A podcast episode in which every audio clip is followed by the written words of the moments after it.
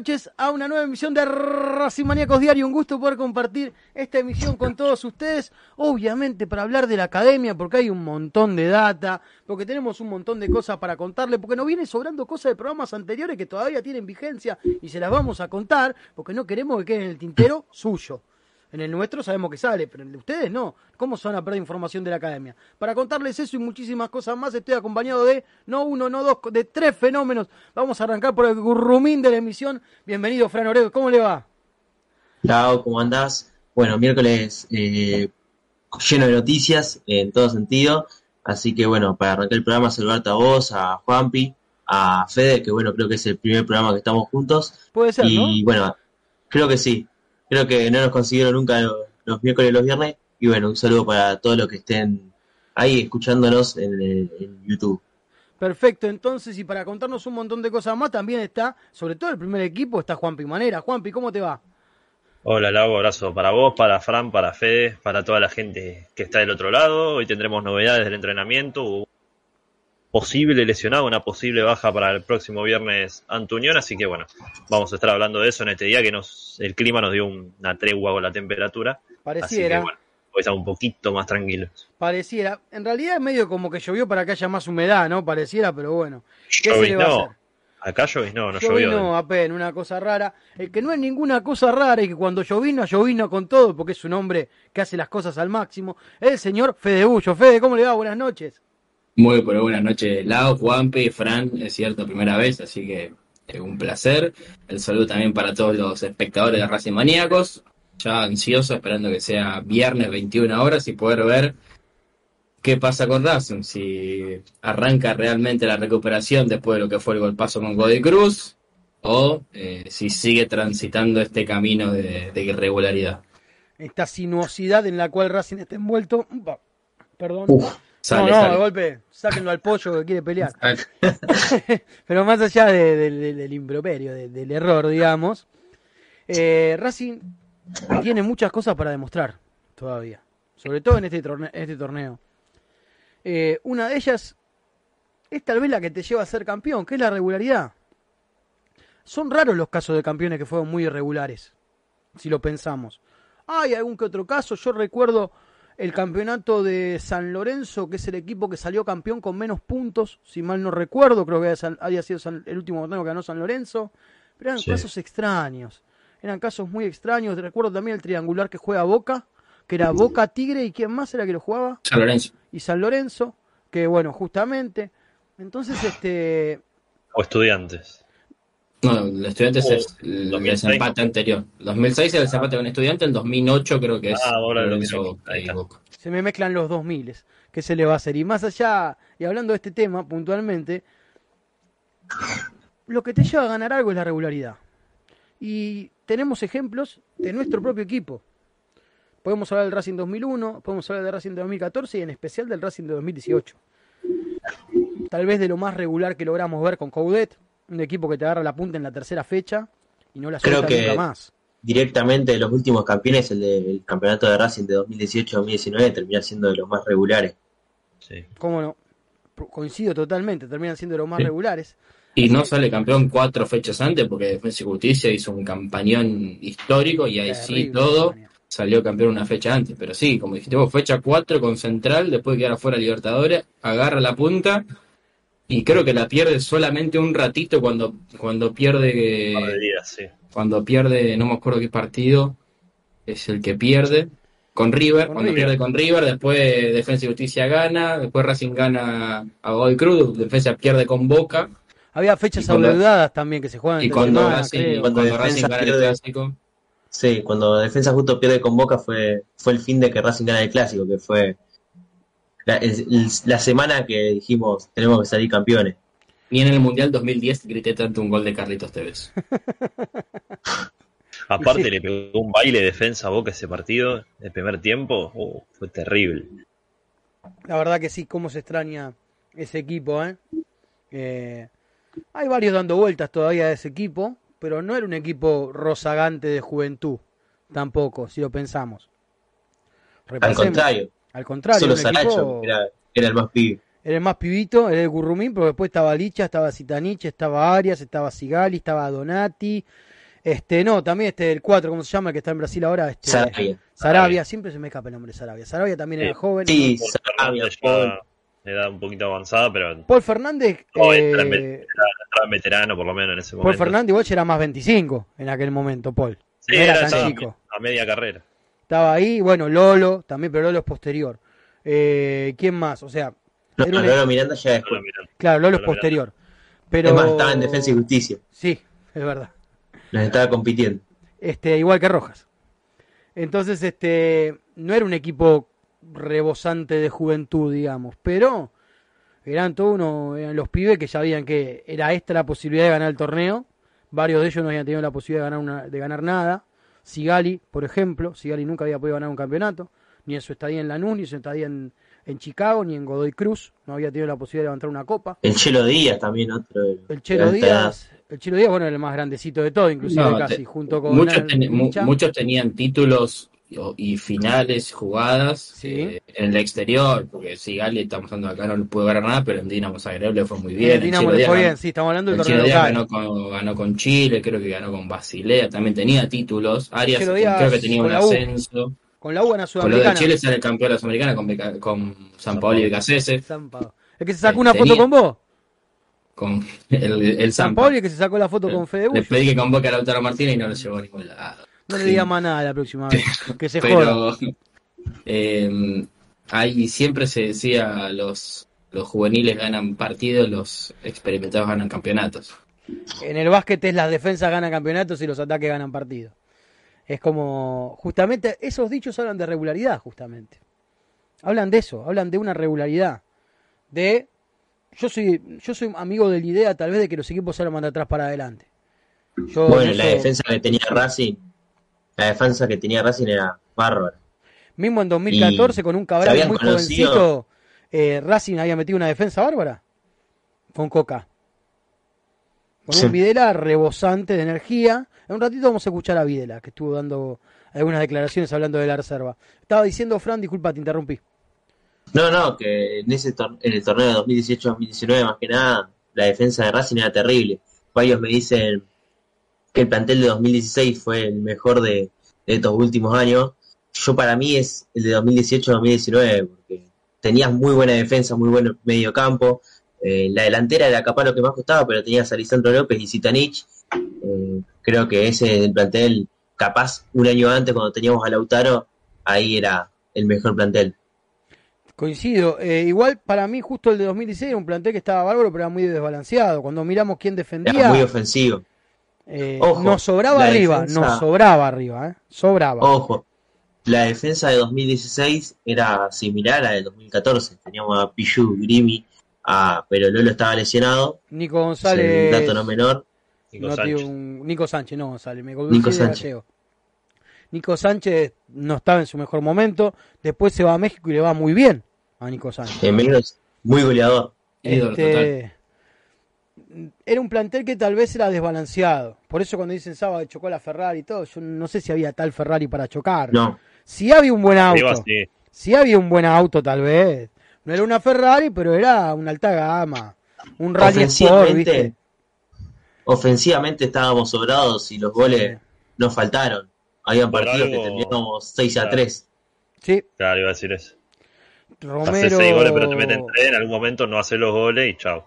Romero, De Paul, Milito, Lautaro, Roger. Roger este... Igual De Paul no estaba en su no, no pero el gol de chilena del viejito o el que le da la pelota a Romero para tirar al centro es De Paul, que la había aguantado contra el córner par de rebote en el medio. Por ejemplo. Este, bueno, yo creo que, también es eso, es lograr una integralidad de las líneas. Que rindan parejo, que sean integrales respecto al rendimiento, que sepan defender y que sepan atacar. Nunca, ese, campeonato, ese campeonato nunca se encontró la delantera titular. Yo me acuerdo de que se rotó con mucho. Boca Libertadores, con Boca Libertadores se prueba la delantera que era Bou, Milito, Lisandro, Roger y en el banco tenías a Lautaro. era tenía muchos nueve y no, se encontró a los titulares. Tal vez uno de los grandes aciertos del, ruso de su breve lapso en, Can Racing fue no me traiga más delantero que lo tengo Lautaro Martínez. ¿No? Bueno. Y más que nada, cuando, perdón, que te interrumpí, eh, el arranque en 2017, cuando se lesiona a Lisandro, que ahí sí, muchos pedían un 9, ahí Coca directamente le da titularidad a Lautaro Martínez. y es ahí cuando, cuando arranca, claro, con Lautaro Bow, y después cuadra por derecha también, había jugado bastante. Maxi Cuadra, efectivamente. Tenemos consigna, y está un poco relacionada con esto, y está relacionada con una noticia. ¿Quién está en duda, Juan Pimanera? Contame. El que está en duda es Johan Carbonero, una de las figuras de Racing en este último tiempo. Sintió una molestia en la entrada en calor de hoy. En la práctica debió abandonar el entrenamiento. No hay precisiones sobre si es una lesión larga o no. Seguramente mañana tendremos más novedades de eso, pero está en duda como mínimo para enfrentar a Unión el próximo viernes. Y pensando justamente en eso es que le preguntamos a ustedes en YouTube lo siguiente con nuestra encuesta. En caso de que Johan Carbonero no llegue al partido ante Unión, ¿quién debería reemplazarlo? Y las opciones son las siguientes. Nicorós, que ya lo ha hecho, ya ha jugado por izquierda de extremo. Cardona, que sabemos que la izquierda es a donde siempre termina jugando, no importa por dónde lo pongan, Cardona termina en la izquierda. Auche, se puede llegar a cambiar de, banda a Auche o a Roja, cualquiera de los dos puede llegar a pasar a la izquierda.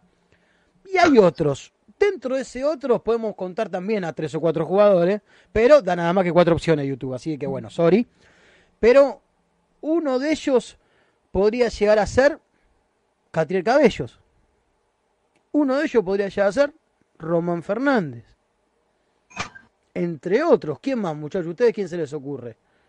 Con Argentino jugó Johnny Gómez. Johnny Gómez también, ¿por qué no? ¿Quién más? El Rayito Fertoli también, que lo estamos viendo muy poco tirando a nada. Hay opciones. Los últimos minutos de jugó fue en contra Arsenal. Contra Arsenal, el 3 a 0.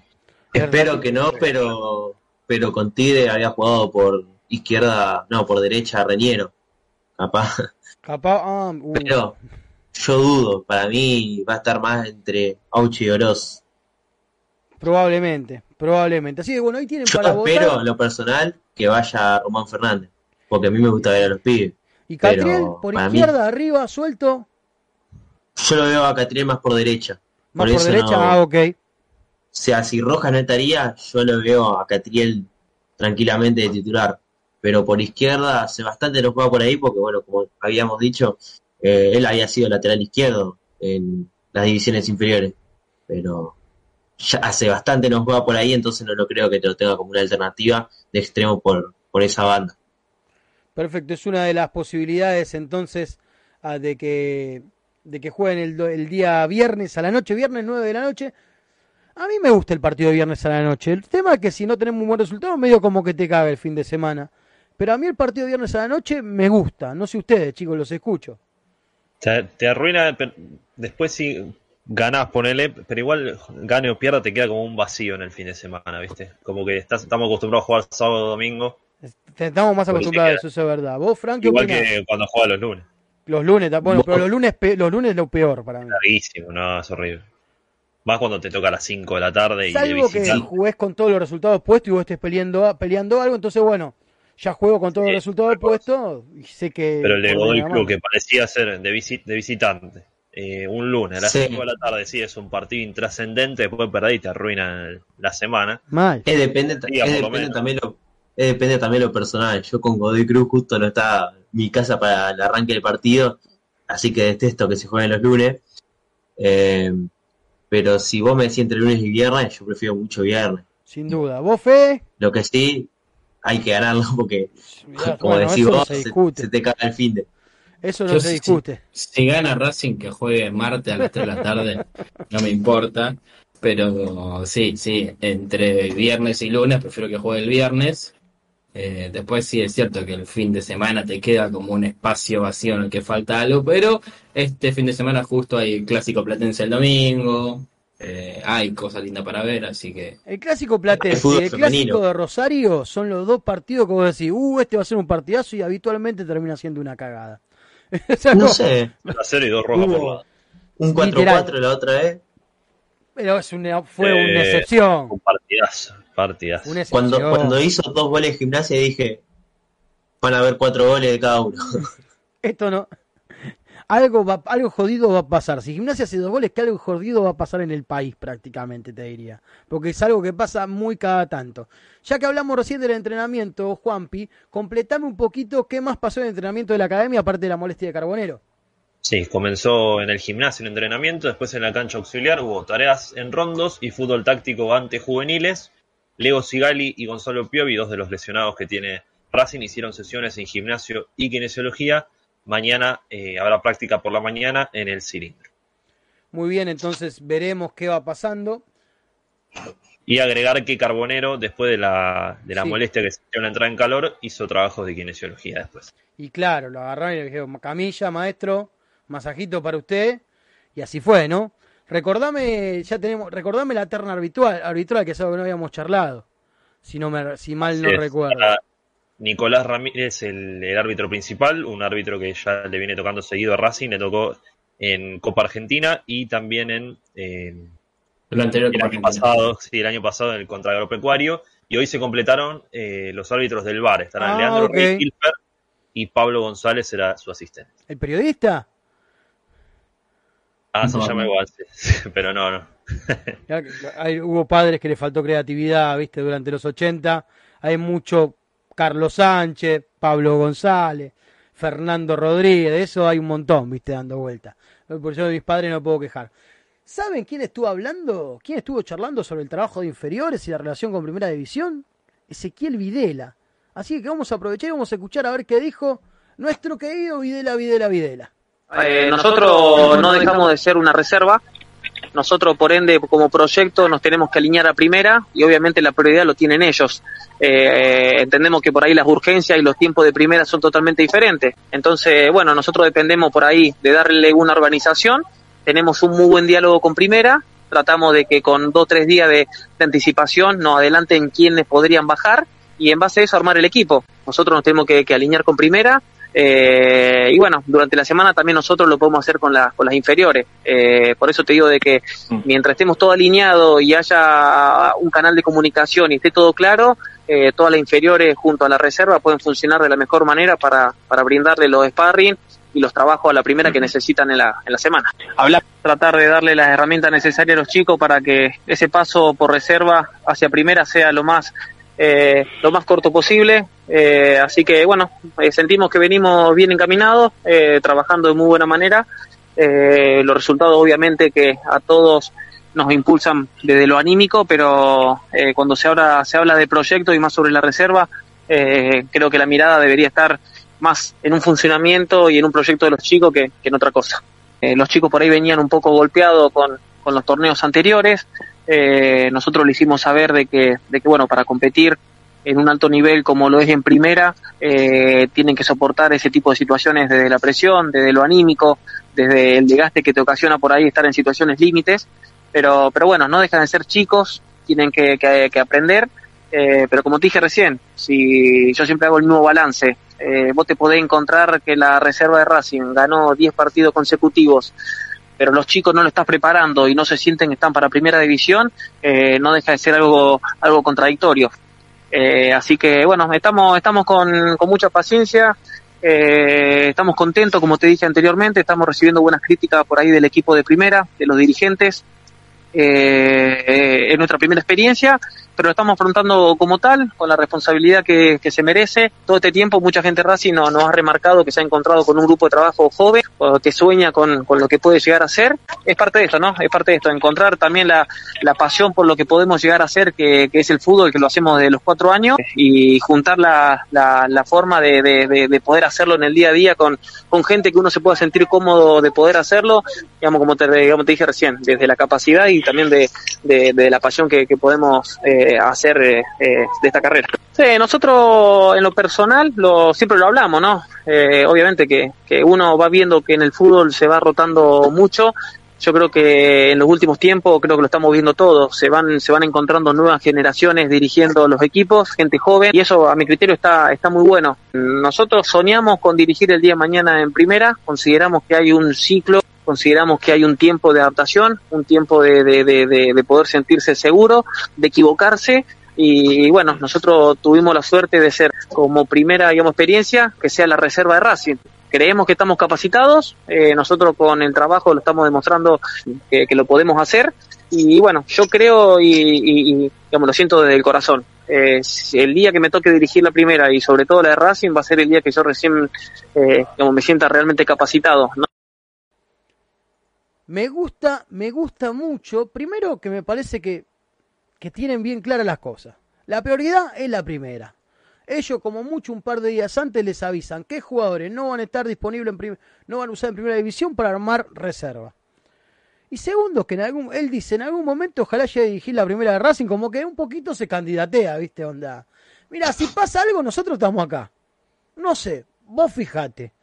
¿Viste? Me, sonó, no que no una serruchada de piso, porque de hecho contaba que, que con Gago trabajan activamente y demás, ¿viste? Pero... Bueno, la otra vez el fin de este, jugó amistosos inferiores y estaba Gago con Videra, fueron a ver a, los chicos del amistoso y de ahí Gago se fue al, entrenamiento de primera.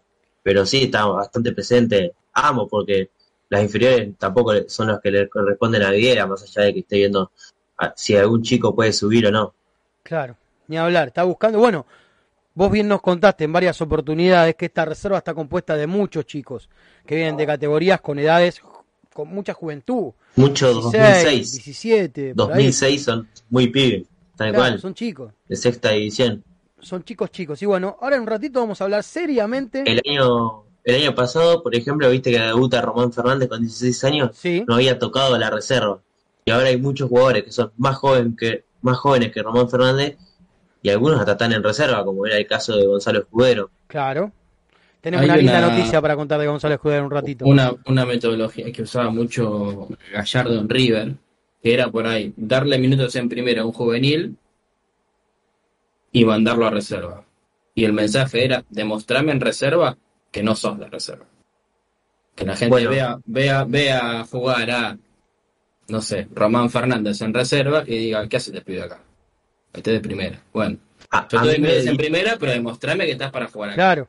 Que te queda chica la reserva. Yo te mando allá porque tirarte acá hasta te puedo prender fuego, por ahí no, pero por ahí sí, y es demasiado arriesgado. Eh, pero demostrame allá que sos otro nivel. Claro, y ahí te, de ahí, te, devuelvo minutos en primera y si no, te mando a préstamo a ver si en otro equipo primera puedes ir encontrando ese nivel. Hay casos así parecidos. Por ejemplo, hay jugadores como, bueno, Román Fernández también había bajado de reserva después y y a los partidos Gabo lo vuelve a llamar a primera.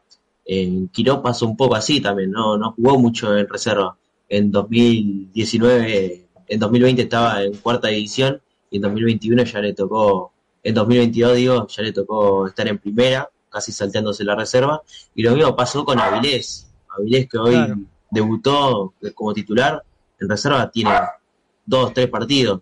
Eh, estuvo mucho con la selección sub-20 de Chile, eso sí, y demostró ahí, demostró yo creo que más en la selección que, que en Racing. En Racing capaz no lo pudimos ver tanto porque, como te digo, no, no jugó mucho en reserva. En su posición estaba Machuca, Manuel Segovia. Él no, no se pudo mostrar tanto. Coincido, coincido totalmente. Voy a leer comentarios, porque todavía no leí nada y después se me quejan. Y tienen razón, porque el que se cuelga con eso más de una vez soy yo. Rasinger dice, ¿cómo anda la banda? Me gusta este cuarteto. Bueno, muy bien, ahí estamos. De Cordobés tenemos poco para cuarteto, la verdad, pero bueno, somos cuatro, eso es verdad. Me sorprendió el dato de que no había estado nunca juntos Fede y Fran. Sí, a mí también, no me he dado cuenta. No me he dado cuenta. Acá eh, hemos devuelto, esto es justicia, ¿eh? Lo que hemos logrado es justicia, no me cabe la menor duda.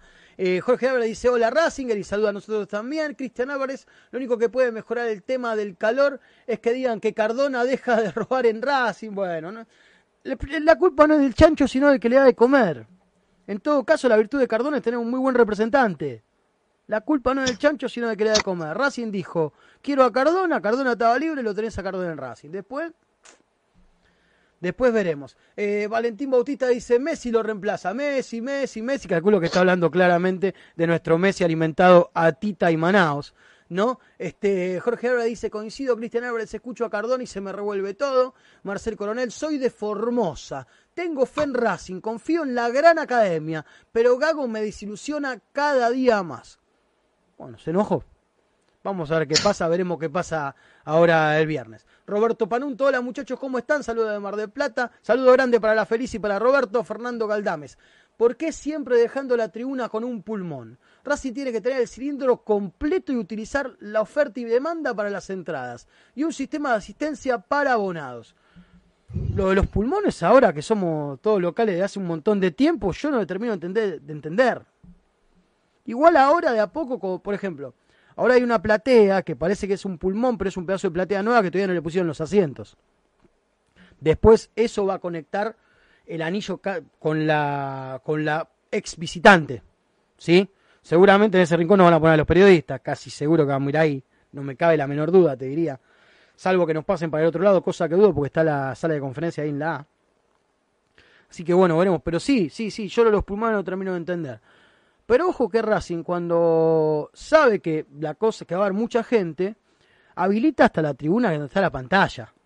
Que más de una vez veo gente ahí y cada vez más seguido. Todos los partidos ahí. Cada vez más seguido. Antes, Sarmiento estaba lleno. Antes estaba cerrado eso, ¿se acuerdan? Antes en la pantalla no había gente, ese sector lo cerraban. lo habían achicado, digamos, era más, no era toda la, toda la cabecera. Habían achicado un poquitito más y tenía rejas, bueno, qué bueno que eso lo hayan sacado. Racing tiene más de 80.000 socios, la cancha tendría que estar reventando todos los fines de semana. La cuenta me da eso a mí. Está bien que hay muchos socios que están en, eh, en otras provincias, que son de peñas, que no siempre pueden venir, aunque hay muchas peñas que vienen cada 15 días a ver a Racing. La de Córdoba es una, creo que es un quillo, la filial un quillo, vienen todos los fines de semana por medio a ver a Racing. Este, y después hay hinchas en el exterior también que, que son socios, pero, pero ¿cuántos serán? ¿20.000 serán? No, Más o menos. Exagerando. En el exterior 20.000 ojalá. No, entre exterior, exterior y filiales. Serán ah, 20.000, 30.000, ponele. Bueno, la capacidad de Racing está cercana a las 50.000 localidades. Tendría que estar llena siempre, la verdad. Tan sencillo como eso. Bueno, hay de todo. Nosotros vivimos la pasión de esta forma. Hay gente que, bueno, que es más tranquila, que por ahí prefiere, si hace calor, prefiere quedarse en la casa viéndolo por tele. Si, hace, si llueve, prefiere quedarse en la casa viéndolo por tele. Después estamos nosotros que estamos todos enfermos, ¿no? Básicamente de esto, de esto se trata este programa, este programa. Darío Capero dice, buenas tardes, hermanos académicos. Auche debería reemplazarlo, dice así de una. Fernando Galdames agrega, la mejor defensa que vi fue Donati Sigali. Y era, era muy lindo ver a Donati Sigali. Se entendía muy bien. Porque aparte lo tenía Samena por izquierda este, y tenías al Cordobés de 4. Claro, sí, sí, sí. Donati de pegar. Qué fierrazo el de Donati, ¿eh? Qué pegada la de Donati. Siempre pensé que, se podría haber explotado mucho más la pegada de Donati. Y el único de tiro libre que no, dos hizo de tiro libre, uno estudiante y el otro al lado de Chile, en Y si le hace estudiante, es barrio. Yo también le hace otro, le hace otro de afuera del área a la de Chile, pero en el partido de vuelta, en el Cine. efectivamente, efectivamente, señor. Hugo Caballero podría, pondría a Román Fernández, Auche por izquierda, no se siente cómodo. Bueno, ¿por qué no? Este, Cardona puede jugar en el senior, agrega. Después, este, ¿qué más? Hoy colgué y agarré tarde. No pasa nada, amigo. Después lo terminás de ver si querés. Eric Weinbaum dice: El negro se hace el boludo. Fue convocado para la selección de Colombia y quiere llegar bien, guiño, guiño. Por culo, por la región de, de Carbonero. Voy a pensar que no. Quiero pensar que no porque él debe querer jugar este fin de semana, el viernes. Así que, que nada, quiero pensar que no. Pero sabemos que es algo que ha pasado en otros clubes, de algunos jugadores que están lesionados y justo por ahí tienen una molestia chiquita, justo se le carga un poquito un abductor, viste, alguna cosita de esa, ha pasado. Calculo que no, quiero pensar bien. A su favor, eh, el domingo se notó que hizo un esfuerzo extra para terminar el partido. Porque dos minutos, dos minutos antes de la última jugada, él ya estaba demostrando que no daba más y de repente se vio mano a mano desde atrás de mitad de cancha y arrancó a correr, dejó todo, terminó tirado en el piso sin poder levantarse y dicen que se siente mucho más a los dos días. No, y aparte con el calor martes y miércoles, claro, entre martes y miércoles sería donde, donde empezarías a sentir más fuerte el cansancio y bueno, es hoy. Veremos si llega el día. La definición a la, a la tribuna fue causa del cansancio también no le dio la. porque viene en velocidad, porque lo que tiene es eso. Cuando, cuando, va en velocidad, yo sentía que le iba a mandar. Wow, en velocidad te empieza a cerrar, se te empieza a cerrar, hasta que de repente no ve más nada y pateas. Mirás la pelota y pateas a cualquier lado. Era para picar. de metegol, ¿viste? El arco te queda, el arco te queda de metegol y decir, no hay forma. Pero nada, lo que tiene él es que es pura potencia. Es pura velocidad, es, vértigo, eh, Carbonero. Le falta trabajar el cierre de la jugada, ya sea para un centro o para pegarle al arco. Pero también convengamos lo siguiente, si eso él lo tuviera resuelto, difícilmente estuviera jugando en Racing. Porque si él tuviera con esa velocidad, con esa potencia, y si a eso le suma una buena definición de tirar buenos centros, y es un pibe que hace un par de años ya está jugando en Europa. Tal vez no hubiera pisado a Argentina, les diría. Imagínate la habilidad de Carbonero con la pegada de Rojas. Ahí.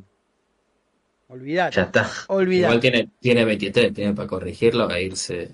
Sí. Con trabajo, es cuestión de trabajo, pero son pocos. Ustedes fíjense que no son tanto los jugadores que tienen la velocidad que tiene Carbonero y aparte le pegan muy bien a la pelota. En velocidad. Uno se llama Vinicius Junior, no sé si lo conoce. sí, lo tengo de algún lado.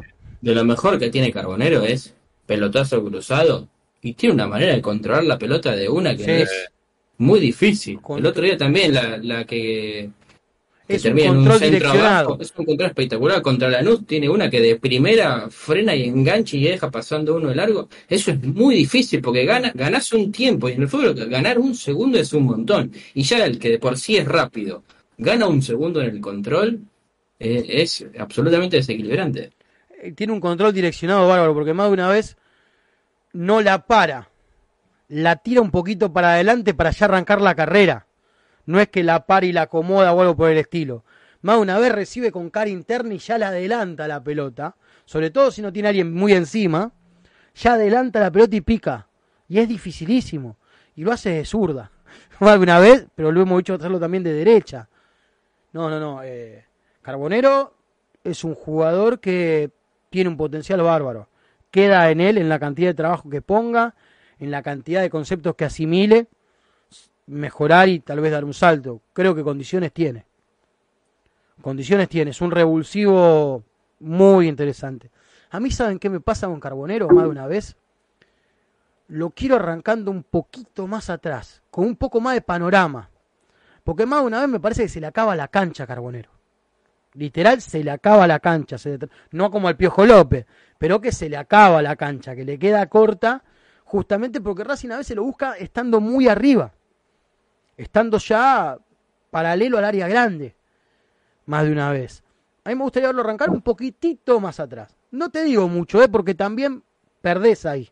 Lo cansás mucho más porque tiene otro recorrido. Te lo viene a buscar un lateral, que tal vez el lateral se concentra más en defenderlo al que estar en ataque. ¿Sí? Y lo tiene más cerca si está en ataque para agarrarlo. Eh, también hay que pensar eso, cómo se para el equipo contrario a Carbonero, si enfrente le pones una línea de 5, lo más probable es que el lateral lo tenga pegado a él todo el partido. Y aparte de eso vas a tener la defensa escalonada atrás, con el que juegue por, por, derecha en esa formación, más el líbero. Entonces, también entiendo un poco a Gago cuando piensa mucho los partidos en función del, de quién, de contra quién tiene que jugar, y no solamente de, lo que su equipo puede dar. A eh, propósito de eso, vos cómo viste la, la línea de 5 con Aires. A mí me gustó mucho, me gustó mucho Avilés en general. Me pareció de lo mejor de la cancha, si no el mejor. Eh, a los 10 minutos de partido se acomodó. Se acomodó y empezó a hablarle a los compañeros. Y ese ida y vuelta que tenía entre el medio de la cancha y el área de Racing me pareció muy útil. Por momentos era el que le tapaba un poquito más la espalda a Nardoni y a Opaso. Más de una vez se iba un poquito más para la derecha y Aníbal se abría un poco más para la izquierda pero me gustó mucho. ¿eh? Juega bastante de 5, entonces ¿Cómo? veía venir que... Está contento, digo. Y se olvidaste, el pollo de Fran es este. Este es pollo de Fran. Todos los que vayan eh, no, es, no es fácil que tu primer partido de titular sea en el cilindro, con todo lo que eso significa, eh, que el que tengas que marcar sea Lisandro López. Con 40 grados. Y tenés que marcar a Lisandro López. Sabés que, no solo es ídolo del club al que estás representando, sino que es un tipo de 40 años que te tira la experiencia encima y te dice, no solo de 40 años, sino con la trayectoria que tiene. Te baja la pelota. Encima te, pasa por arriba. Y él arrancó que se notaba que era su primer partido, tratando de hacer lo más sencillo, alguna que otra se notaba hasta incluso que le pegaba medio hasta nervioso. Hay un primer pase que hace muy fuerte y se le escapa, después hay una que medio que le da mordido, pero enseguida se acomodó y entendió cómo hay que jugar el partido. Y eso es lo más importante, que entienda cómo hay que jugarlo. Al comienzo agarraba la pelota y ya intentaba pasar a ser un compañero, largarla, dar pase filtrado.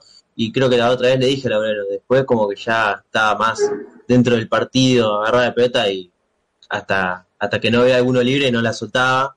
Creo que ahí es cuando, cuando empezó a jugar mejor en el comienzo del segundo tiempo. No le pesó tener la pelota en los pies. Y eso es importantísimo. Es más, tiene una definición sobre el lado izquierdo del área del, área del visitante, que es una pelota de pena en el travesaño.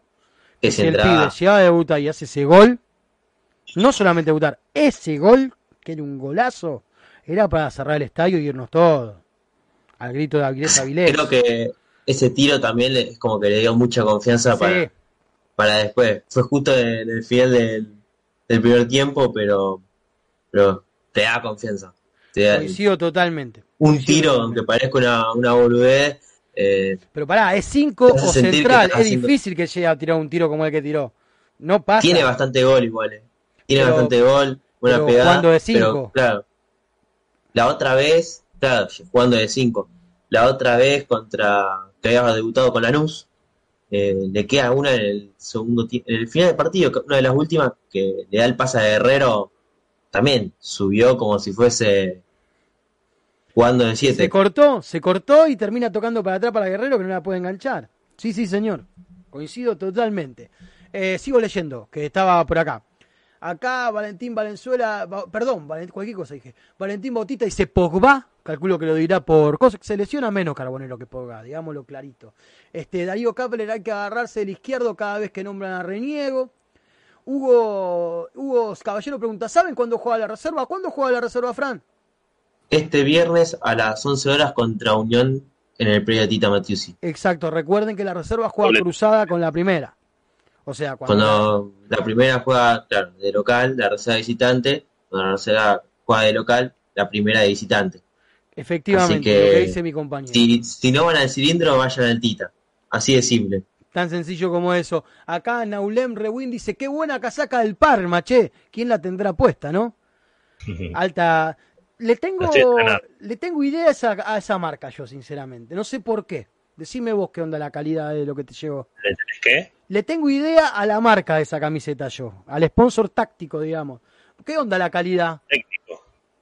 No, la calidad es buena. ¿Sí? ¿Va para adelante? Bueno, Me parece muy bien. No sé por qué me, la hacía media Berretini. Pero bueno, Acá Clara, la de Juanpi, habla de la camiseta, claramente. Eh, Fede Reif, si no llega Carbonero, calculo que va a poner a Auche o a Cardona. Uh, ¿cómo se me va a mover así todo el chat? Coño, no puedo terminar de leer lo que estaba leyendo. Denme un segundo que el abuelo se le movió acá. Un poco, acá está, ya volví. Eh, particularmente me gustaría ver un poco a Trapito Jeda, pero la realidad parece indicar que por lo menos tiene tres o cuatro alternativas antes. ¿Qué más, qué más, qué más? Miguel Bontempo dice voto por Romar Fernández o Auche Bamilike. Muchísimas gracias. Eh, qué grande Videla, qué alegría es verlo jugar en Racing. Se nota que quiere seguir ligado a Racing por un buen tiempo, dice Naluem Rewind. Jorge Álvarez, sí, sería una buena oportunidad para foguear a Román Fernández. Agregan, acá un hincha de gremio dice, gente, ¿qué onda Catriel Cabello? Es un jugadorazo. Y la verdad que tiene para demostrar Catriel, ojalá lo logre. Hay sobran jugadores que en reserva y en inferiores eran espectaculares y en primera les cuesta mucho. Así hay que llevarlo con calma. Bueno, Fede justo había dicho algo así de que el técnico a veces lo suda a primera y después lo baja a reserva para que demuestre. A Catriel le tocó bajar con Godoy Cruz, fue de los mejores del partido, aunque también no destacó, no fue que hizo tres goles, pero hizo una actuación que no erraba pase, eh, fue dio bastante peso para que para que Racing vuelva a ganar después de seis partidos, con lo cual fue importante, y después de eso ya con Sarmiento no fue con reserva. Así que ahí ya te das cuenta de, de, que, de que lo van teniendo en cuenta en primera. Viene haciendo de pretemporada en primera, igual que Avilés. Viene entrenando con primera, así que eso es un dato no menor. Veremos qué pasa, veremos cómo lo ve Gago, que es lo más importante de todos. ¿Qué, qué más? Este Jorge Álvarez, está bueno que habiliten esa parte, más que nada para que no, más que nada para que pisen y maten los yuyos que hay ahí, calculo que habla del sector que está alrededor de la pantalla. Carlos Alberto Pérez Maglio dice, muy buen programa, se disfruta cuando no todo es negativo. Sigan así muchachos, saludos desde Jalapa, México. Primero, un poquito de envidia de que estés en México tengo, porque es un país que quiero conocer hace un montón de tiempo. Así que bueno, gracias por escucharnos desde allá. Y nosotros decimos las cosas que consideramos que están buenas y las cosas que consideramos que están malas. Nosotros tratamos de decirle a ustedes todo, de no guardarnos nada. Me hizo acordar a alguien, no, no por él específicamente, no sé si era él tampoco, que el año pasado que había uno que siempre estaba en un lugar distinto del mundo. Ah, sí, sí, sí, es verdad. Si era verdad. Nunca supimos si era así o no. de que estés en México. pero había una persona que hacía eso. Nos escuchan desde Estados Unidos, desde México, desde el interior, de, desde otras provincias. No me gusta decir interior del país. Desde otras provincias. internacional. Tratamos, tratamos. La verdad que agradecemos que la gente se prenda, la verdad. Sin ustedes allá, ¿para que nosotros acá? Nulem Rewain agrega que la filial del interior, lo que va del torneo, aún no pudieron ir como años anteriores porque no se puede asegurar el tema de seguridad por la interna de los mercenarios que aparecen en los parvales. Eh, algo de eso hay, igual hay filiales que viajan, que doy fe, eh, que las veo, cuando... las conozco. Decías. Cuando había pasado por la filial de Bahía Blanca, justamente era por eso que no habían ido con Belgrano. Pero bueno, justo con Belgrano fue el día que no se sabía si era con público o sin público por, por el tema de, de los líos con la barra. Claro. Acá este Alejandro Pío dice, esta sugerencia debería hacérselas en la conferencia hago. le, pregunto por los pibes dos por tres. De hecho, todo lo que habló de Avilés en una de las conferencias de prensa fue porque se lo pregunté yo. Así que si algo hacemos es cuando podemos preguntarle a No tenemos mucha chance de preguntarle cosas al técnico, la verdad. Es en la conferencia de prensa de los viernes, que a veces se hace, a veces no. Regularmente sí. Depende de la fecha en la que juegue Racing. Claramente este viernes no va a haber porque Racing juega la noche en Santa Fe. Y después en las conferencias post partido donde se habla mucho de lo que acaba de pasar, sinceramente. No es que cuando tuvimos la posibilidad, que fue en esa famosa conferencia de prensa que dio nada más que para los medios partidarios, eh, le preguntamos bastante por inferiores. Me acuerdo que le preguntamos por el caso de José Luis Gómez. El de Maico. Eh, el de Maico también, que nos da esa respuesta sobre Maico Quirós. Y no me acuerdo, le habíamos pedido hacer dos o tres preguntas, me acuerdo, seguro. Claudio Botino. Avilés es muy bueno y puede cumplir la doble función como central o como cinco. Y casi hace un golazo. Tiene que jugar al lado de Sigali, igual que Quirós, quien debutó con Racing de Uruguay y tiene muy buenas condiciones. Muy bien, coincido. Bueno, Santiago Quirós es una alternativa para la línea de cinco. Eh, Piovi también está con molestia. Si no está Piovi, es él o Insúa. Piovi ya sabemos que está descartado para el viernes, Piovi. Por eso. Piovi tiene un desgarro, básicamente. Es un desgarro. Lo, bueno es que agarra justo la fecha FIFA donde no hay, no hay campeonato local, así que. Muchachos. ahí para la vuelta ya lo tenemos. ¿Cómo andan de plata para ir a la, a la, Algunos le dicen popular, pero si la cobrás 12 lucas una entrada para un partido, tan popular no es. Es la general, digamos, ¿no? 12 luquitas más el service charge, una entrada para la selección argentina. Ah, parece que de popular. Parece que de popular tiene poco, ¿eh? Y si pasás la fila virtual. Si pasás la fila virtual. Bueno, eh, se habían intentado acreditar 135 mil pedidos de acreditación. Tuvo la para, para, periodistas necesitas. O sea, claro, dos Rivers para periodistas necesitas. Dos Rivers solo para periodistas. Qué problema. La verdad que hay pocas cosas peores que los periodistas. Recuerden lo siguiente.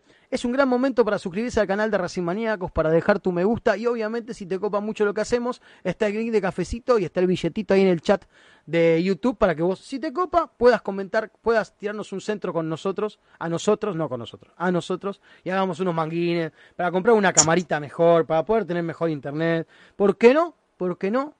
para conseguirle a Juan Pinarelli más camisetas de otros equipos de fútbol. Ah, no te para, ir a ver la selección. Para ir a ver la selección, bueno, para eso se van a tener que apurar, porque... la popular. Para poder, la, la, sí, la, la, popular, entre muchas comillas, la popular. Le mando un saludo. Agradecemos a Jorge Álvarez que compró un cafecito hace poquito, hace 23 minutos. Ni más ni menos, así que le agradecemos. Muchísimas gracias, Jorge. Eh, un periodista amigo, Toti Pintos, al cual le mando un abrazo grande, estaba que hervía estaba que trinaba, tiene su canal de YouTube, si quieren lo pueden buscar, este, pero estaba Toti que echaba, no puedo decir, bueno, los más grandes conocen el término lo que estaba echando, de la calentura que tenía por el tema del precio de las entradas, la verdad que se veía venir, la verdad que se veía venir, y bueno, no solamente Racing no piensa en los socios, Argentina no piensa en la gente que tiene que ir a ver el partido.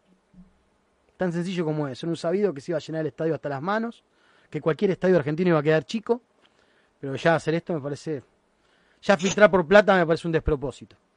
Me parece un despropósito. Vamos a hablar un poquito del tema inferiores. Señor Juan, no, ¿por qué te dije Juan, boludo? Juan. Juan, te ¿Sabes por qué? Porque yo tenía un productor en un programa mío que era muy parecido a vos, físicamente. ¿Ah, Que vos sos Fran Oreg, obviamente.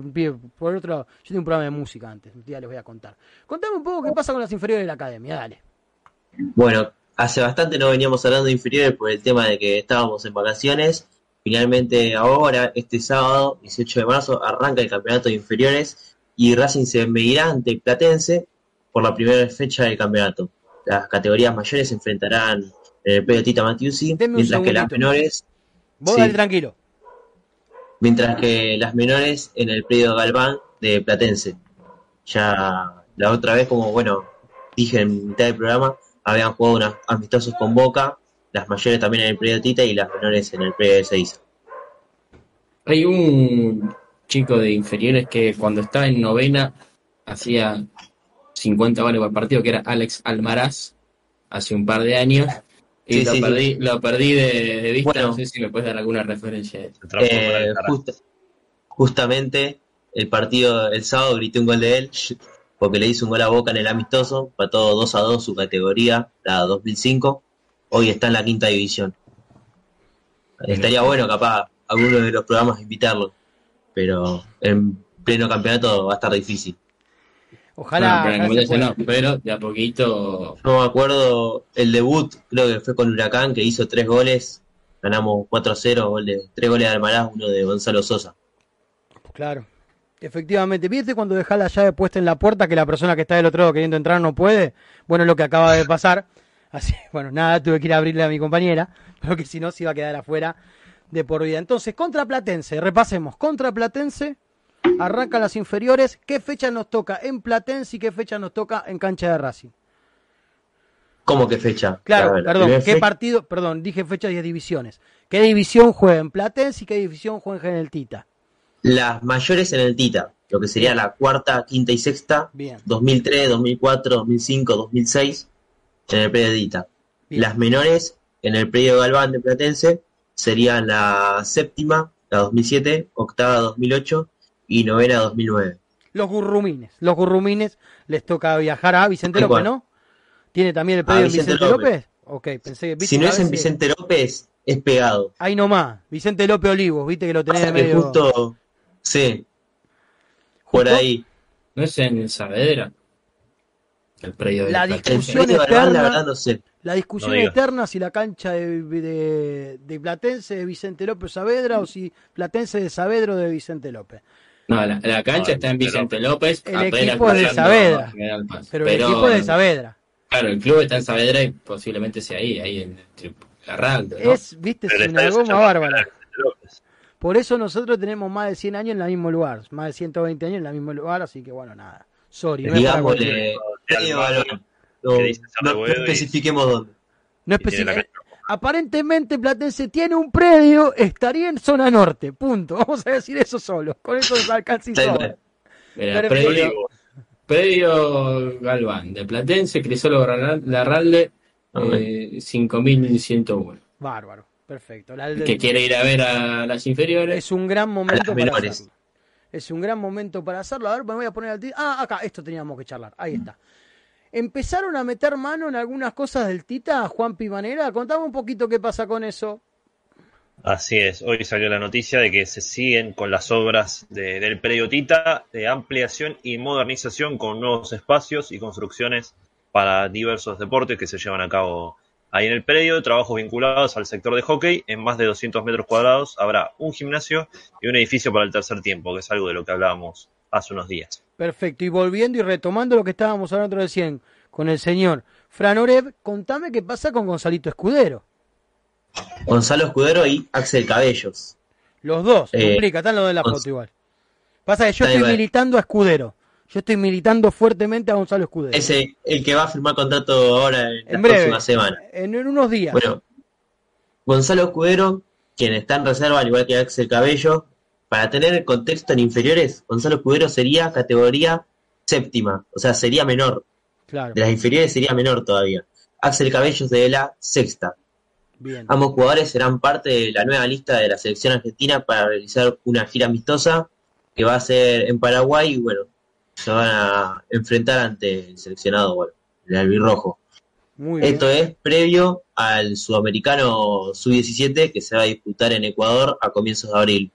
Así que Lo vamos a alentar a los pibes. 17 ya, Gonzalo. ¿Cómo? Creo que justo cumple los 17, Gonzalo. Claro. Lo juega con 17. Sí, justito. bueno, igual Gonz- Gonzalo Escudero eh, es de los más jóvenes. Sí. casi todos ya tienen 17. De hecho, Axel Cabello, eh, sí, este año...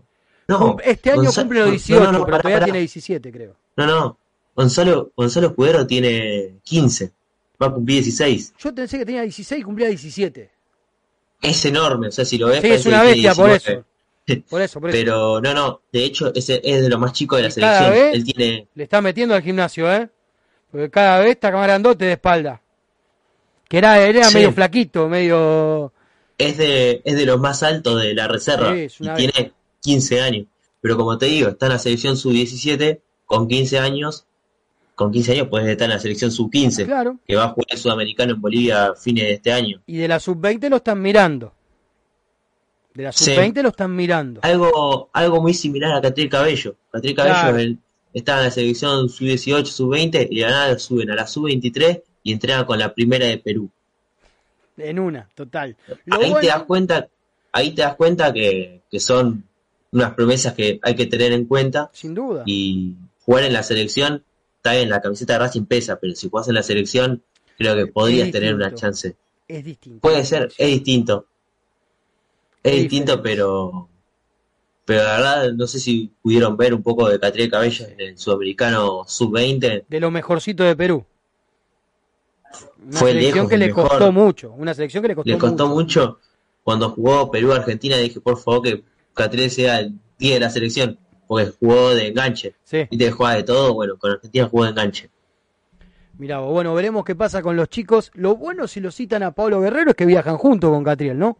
Calculo. Tal cual. Si lo llegan a citar a Pablo, Hoy por hoy, a Catriel, difícil que lo convoquen a la mayor. Difícil que lo convoquen a la mayor, capaz a la sub-23 seguro, Va, Sí. de hecho, seguro. Eh, eh, hasta es capitán, pero bueno, en la mayor. a mí no me extrañaría que, entrene con la mayor, en- ¿eh? en primer- O que Ya lo con la mayor, ¿eh? Por eso, que lo convoquen Ya- para eliminatorias a mí no me extraña. Que lo convoquen para eliminatorias no me extrañaría. caso- ¿eh? Como el caso cuando Scaloni convocó a los Europibes, que los convocó a la mayor, Ah. que entrenaron, pero jugaron para la sub-20, no jugaron para la mayor. Bueno, ahora Garnacho ya es una realidad absoluta y sí, lesionado, no, no juega, pero iba a estar, iba supuestamente a debutar.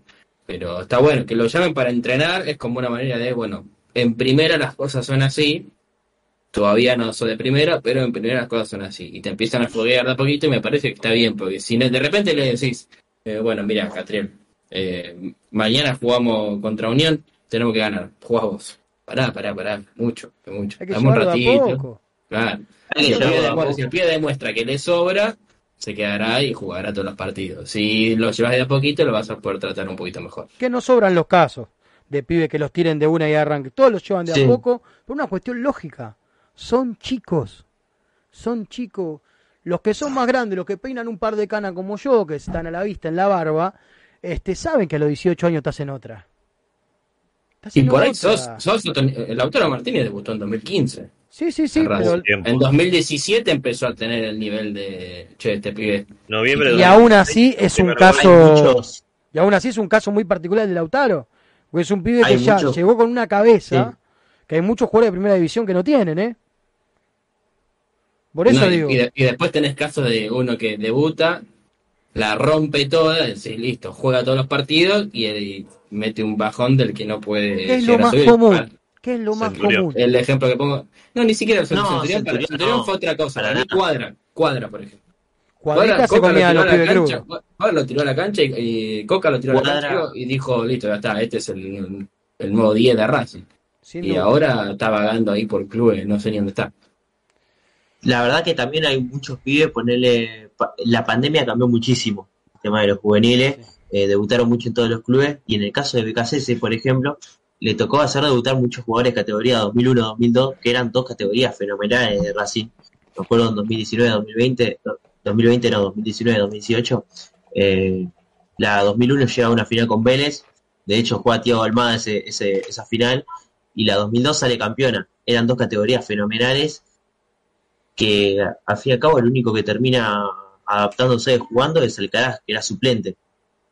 Después hay jugadores como Lucas Núñez, que bueno, terminan quedando libres, Gabriel Urruchúa, que era el nuevo goleador. Algunos están en el equipo del Nacional B, varios de ellos, algunos a préstamo, este, que Después tenés casos otros no. Casos como Tanda, Tanda había debutado bastante bien con BKCS, estuvo el día del maracanazo ante Flamengo en el banco, pero estuvo presente. Eh, le tocó ir a, irse a préstamo, volver, quedarse en reserva. Y hoy que falta un 5, no, no lo llaman. Le toca a Avilés, a Maico Quiroz. Eh, le tocó ya con Gago hace, unos meses, pero. Bueno, Pradito, que tanto hablábamos de Prado, está a préstamo en Barraca Central. Que en todo caso, si tiene que sumar minutos, me parece lo más sano. A, a mí me parece bien mandar a pibes jóvenes a préstamo equipo de la B, ¿eh? Porque aparte es una categoría que es la más difícil de fútbol argentino. Literal es la más difícil de fútbol argentino. ¿Viste? Sí, que bueno, veremos. Vamos con lo de sub-20 femenino, Juanpi, que es algo que no quiero dejarlo pasar. Contame. Así es, otro orgullo del Tita, que va para la selección. Se trata de Serena Rodríguez, que fue convocada para entrenarse junto a la sub-20 justamente de la selección argentina en el predio de, de la AFA. Así que las felicitaciones para ella y otro orgullo que sale de nuestro predio. Y seguimos sumando y seguimos sumando. Gente, vamos a ir cerrando el programa de hoy. Voy a cerrar la encuesta. Cierra la encuesta, cierra la encuesta en 3, 2, 1. Cerró la encuesta de Racing Maníacos. Los resultados son los siguientes. Oroz, el 11% de los que votó piensa que puede llegar a reemplazar a Carbonero en caso de que no llegue a jugar contra Unión. Otros también es un 11%. Ahí entrarían Roman Fernández, entre otros, Johnny Gómez y demás. Cardona, el 13% de los que votaron creen que podía ser el reemplazante. Y con el 62% lo tenemos al señor Gabriel Auche, que para mí, ya dando mi opinión antes de preguntarle a la mesa, número puesto para el día viernes si no está disponible Carbonero. ¿Vos qué opinás, Fran? Te escucho. No, yo ya te dije que para mí, para mí no estar Auche. Eh, son todas alternativas que no me sorprendería, igual que esté Oroz, que esté Jonathan Gómez. Capaz Cardona me sorprendería más porque la otra vez ya no estuvo convocado. Pero me gustaría ver a Román Fernández al menos en la lista de convocados que sea una alternativa para entrar en el segundo tiempo. ¿Por qué no? Eh, como uno también dijo en el comentario, está Agustín Ojeda, que es el que juega por izquierda en la reserva, eh, y que Gago ya le llamó contra Tucumán que debutó el año pasado y contra Patronato. Así que es un jugador que lo tiene. ¿Él no hizo la reserva en la, pretemporada con primera? Él hizo pretemporada con primera, pero él, al igual que Milton Cantero, bajaron. Claro. Eh, hay jugadores que se quedaron, como Tomás Avilés, Catri Cabellos, y otros que fueron a sumar a la reserva. Bien, Fede, te escucho. Yo me acuerdo, este torneo, para no remontarnos mucho tiempo atrás, este torneo por izquierda, Aucho fue un partido de titular, que fue contra Tigre, metió una asistencia, metió un gol, me parece que es número cantado, yo lo pongo a Gaby Auche. Perfecto, y bueno, Juan Pimanera. Yo lo pondría a Gaby Auche, pero para mí lo va a terminar poniendo a Oroz. De nuestra parte y del lado de ustedes es prácticamente unánime la decisión. En el, en el chat con más del 60% de los votos, acá con el 100% de los votos, pareciera que si no está Carbonero disponible, para nosotros el número puesto es Gaby Auche. Cerramos el programa del día de hoy, nos sonaron un par de cositas que mañana las vamos a contar y mañana, mañana es Day. El evento que esperamos toda la semana, Rabiti Day, mañana, así que no se lo pierdan. Fran Oreb, muchísimas gracias por haber estado en el programa de hoy. No, gracias a vos, te mando un fuerte abrazo, al igual que a Juanpi, a Fede y a todos los que estuvieron participando, viéndonos de, YouTube y bueno, nos estaremos viendo el viernes con el partido de reserva con Unión ya, ya finalizado, con la previa del partido de Unión, que venimos bien de previa, y después con... Me olvidé que, que también había el viernes. Pero, y Platense, ah. tenemos que, después ya el sábado tenemos que ver qué pasa con Platense y las inferiores. Previa del partido con Platense, eso te iba a decir. Efectivamente, Fede, el placer de compartir con usted el aire es inmenso, así de que siempre es bienvenido, usted ya sabe. Ha sido un placer como siempre, primera vez con Fran, así que también eh, algo, algo nuevo que me, que me sigue dando Racing Maníaco, sabes, mucho inferiores, así que es un tema también que me apasiona mucho. Y nada, nos reencontraremos ya el lunes con el resultado opuesto de todo lo que va a venir el fin de semana. Esperemos que sea todo victoria de Racing, victoria de Racing, victoria de Racing, Racing, Racing, Racing y más Racing. Y no sería lo mismo esta emisión sin el señor Juan Manera. Juanpi, muchas gracias por estar, licenciado. Abrazo grande, Lau, para vos, para Fran, para Fede y para toda la gente que se prendió del otro lado. Nos veremos mañana. No podemos hacer que se deje reír cuando le decimos licenciado. No me reí. No podemos. se le dibuja la sonrisa, pero es alegría, porque como le costó un huevo, está contento. Y está muy bien que esté contento. Está muy bien que esté contento. No, me acostumbro a que me digan así. Nosotros también estamos contentos por él. Todavía nos debe algo de tomar, pero estamos contentos por él. Ya lo vamos a agarrar. Así que bueno, a los que están del otro lado les agradezco muchísimo por haber estado en el programa de hoy. No se olviden de esto, que es importantísimo. Racing es como tu viejo, como tu vieja, como tu hermano, como tu hermana, como tu mejor amigo, como tu mejor amiga. Y por eso Racing lo tenés que querer, lo tenés que cuidar y lo tenés que acompañar siempre. Y no es casualidad que eso es lo que mejor hacemos nosotros. Los hinchas de Racing. Que tengan muy buenas noches. Nos vemos mañana con el Rabbit Day. ¡Chau!